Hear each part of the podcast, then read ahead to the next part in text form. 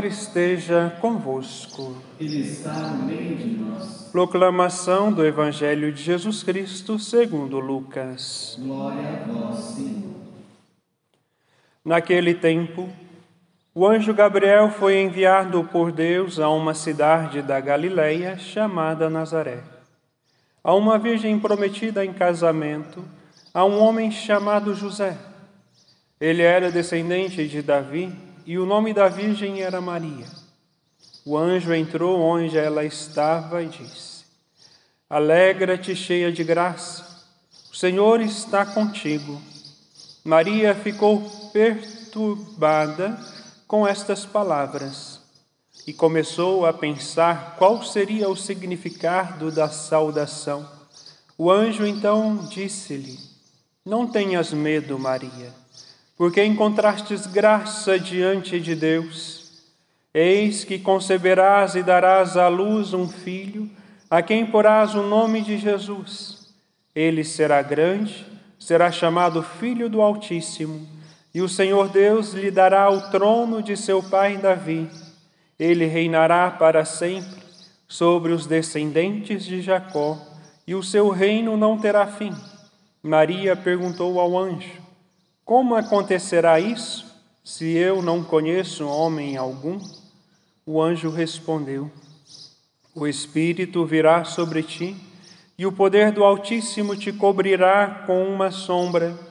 Por isso, o menino que vai nascer será chamado Santo, Filho de Deus. Também Isabel, tua parenta, concebeu um filho na velhice. Este já é o sexto mês daquela que era considerada estéril, porque para Deus nada é impossível. Maria então disse: Eis aqui a serva do Senhor, faça-se em mim segundo a tua palavra. E o anjo retirou-se. Palavra da salvação. Glória a vós, Senhor. Meus amados irmãos, irmãs, eu creio que quando alguém fala mal de sua mãe, você não vai gostar. Você vai defender com unhas e dentes a dignidade de sua mãe. Hoje nós celebramos a memória de Nossa Senhora do Rosário, como citado no início da Santa Missa. E a partir das leituras de hoje, nós podemos perceber a partir das próprias palavras do anjo Gabriel, que Maria é cheia de graça e o Senhor está com ela. Maria é cheia de graça e o Senhor está com ela. Vemos no Evangelho de hoje o próprio anjo enviado por Deus a Maria, que Maria é agraciada de uma forma que nenhum outro ser humano foi, a concebida sem pecado, a escolhida por Deus para a mãe de seu filho. E o anjo ainda lhe diz: Não tenhas medo, não tenhas medo, Maria, porque encontrastes graça diante de Deus. Veja, uma mulher que alcançou a graça diante de Deus e que se tornou a mãe do Filho de Deus por meio do Espírito Santo. Se Jesus ele é a segunda pessoa da Santíssima Trindade, nós podemos afirmar sem medo que Maria é a mãe de Deus, assim como afirma o evangelista no, no Evangelho de hoje o Filho de Deus, o Filho do Altíssimo. É Maria, sendo a mãe do Rei dos Reis, é também rainha. Que naquele tempo, naquele período, a rainha tinha, a mãe do rei, desculpa, também era rainha, com a mesma dignidade, com as mesmas é, me fugiu a palavra, mas Né? A mãe de um rei também, ela é rainha e recebia todas as honras e dignidades de rainha. E, portanto, Maria, sendo a mãe dos reis, do reis dos, dos reis, também ela é rainha, a rainha do céu e da terra. Por, quê? Porque ela alcançou a graça diante de Deus e concebeu pelo poder do Espírito Santo, o Filho do Altíssimo. Por isso, toda a crítica a Maria, carinhosamente nós a chamamos de mãe e de Nossa Senhora, Senhora nossa e nossa mãe, é sem fundamento. Principalmente por aqueles que um dia saíram da igreja e hoje enchem a boca para dizer que foi católico e que era idolatra Infelizmente se engana estas pessoas porque mal conheciam a igreja, porque se conhecesse pelo menos um quarto ou uma porção da doutrina da igreja, jamais deixaria a igreja católica.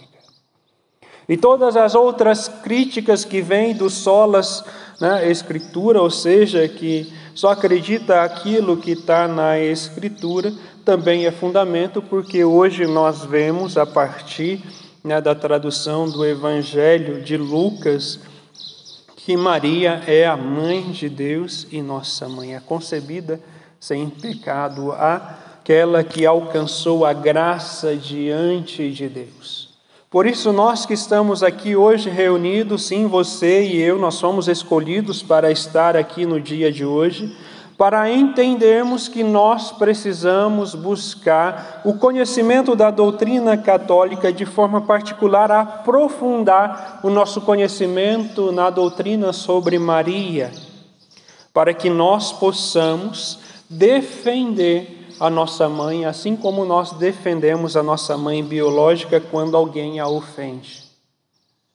Não com brigas, não com socos, mas através da mansidão buscando os argumentos necessários, argumentos estes que se encontram no catecismo da Igreja Católica, que se encontra na doutrina e nos documentos da Igreja.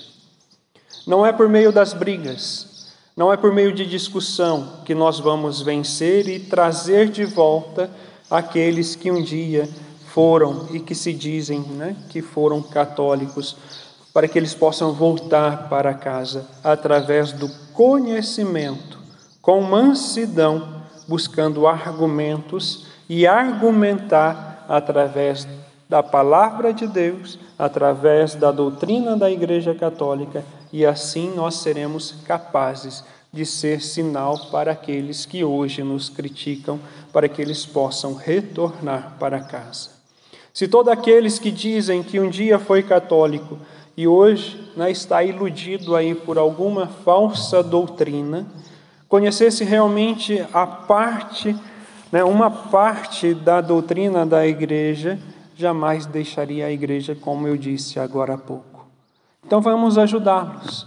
Né? Se você quer defender Maria, a nossa mãe, a rainha, a mãe de Deus e nossa, que nós possamos buscar na doutrina e no evangelho argumentos para que nós possamos levar ao conhecimento destas pessoas, em o conhecimento da verdade para estes que um dia disseram que foram católicos, ou por todos aqueles outros que criticam a Deus, que criticam a Maria, que criticam a maternidade divina de Maria.